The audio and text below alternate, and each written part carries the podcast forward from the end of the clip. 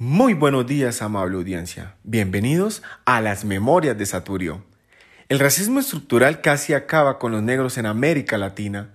Esos negros que fueron cazados y traídos a la fuerza a un continente extraño, que fue América en su momento, usados como esclavos por los españoles y después como carne de cañón por los diferentes grupos libertarios en todo el continente.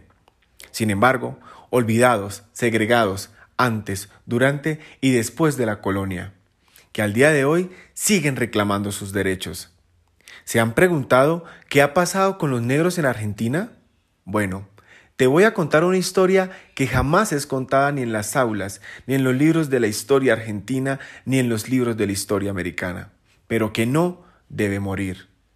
Es nuestro deber recordarla a las próximas generaciones para que perdure y no sean olvidados. Es la historia del negro muleta, un argentino que nunca estará en un billete. Don Antonio Rosa, conocido como el negro muleta, quien falleció a los 121 años, es uno de los argentinos que más ha vivido en ese país. Nació en 1795 en la zona sur de la ciudad de Buenos Aires y era hijo de padres esclavos africanos. Vivió todos los procesos de la creación de esa nueva nación. En 1827 se enroló en el ejército argentino participando en alrededor de 30 batallas.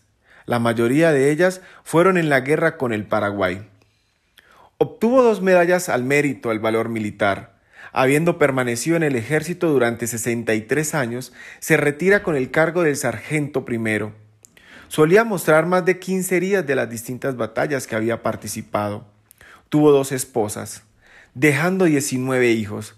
Fue un amigo de Leandro N. Elliman participa con casi 100 años de todas las revoluciones que realizará el radicalismo para conseguir el voto universal, secreto y obligatorio. Llegó a votar en 1916 para que Hipólito Yrigoyen sea consagrado presidente de la República. Era una persona muy activa, que caminaba mucho e incluso lo hacía habiendo pasado el siglo de vida. Ese viejo servidor de su patria, hasta el último día de vida, comió su carne asada, tomó su trago de vino y, fumó su toscanito.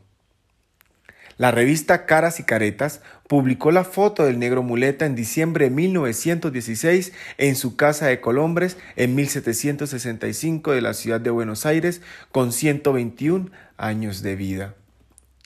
Sirvió a la nación de Argentina con entrega y esmero, recibió múltiples heridas por ella, luchó por el crecimiento del país como lo conocemos hoy en día y jamás pidió un subsidio o arreglo de dinero a su favor por lo que hizo por esa nación. No lo olvidemos, esa es una muestra que el pueblo negro se entrega, derrama sangre y lágrimas por el bienestar de su pueblo. Bienvenidos a las memorias de Saturio.